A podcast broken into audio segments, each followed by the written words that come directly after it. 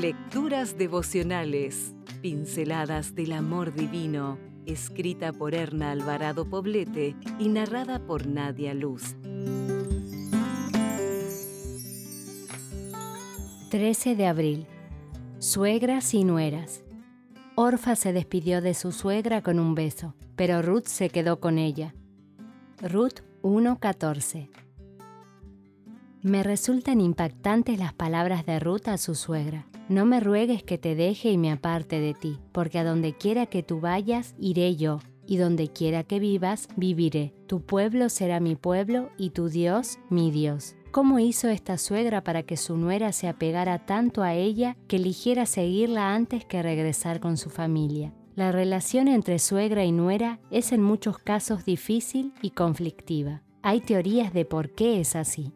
Una de ellas es que nuestra cultura parece estar prejuiciada respecto a las suegras, haciéndolas ver como personas desagradables. Es común escuchar que la suegra se entromete en la relación de pareja, y la nuera está dispuesta a ir al ataque. En esta lucha de poder, la única perdedora es la relación. Leyendo el contexto del pasaje de la Biblia con el que comenzamos la reflexión de hoy, me doy cuenta de que Noemí veía a Ruth como a una hija, no como a una competidora por el afecto de su hijo.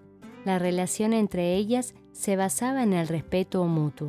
Noemí le dio libertad a Ruth para que tomara la decisión de regresar con su familia o quedarse con ella.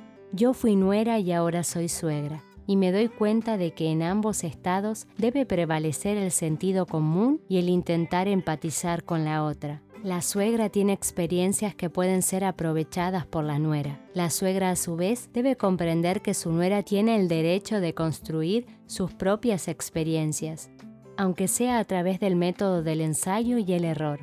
Hay que cuidar el lazo amoroso entre los implicados, la suegra, la nuera y el hijo esposo. La relación suegra-nuera no es comparable a ninguna otra. Es vital sustentarla en los siguientes principios. Colaboración mutua es mejor que la confrontación. No menospreciando la opinión de la otra. No sobrepasando los límites personales de la otra, atribuyéndose roles que no le corresponden.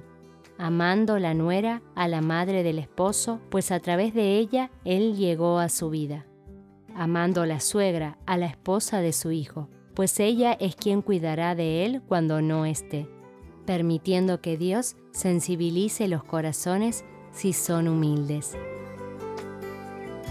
Si desea obtener más materiales como este, ingrese a editorialaces.com.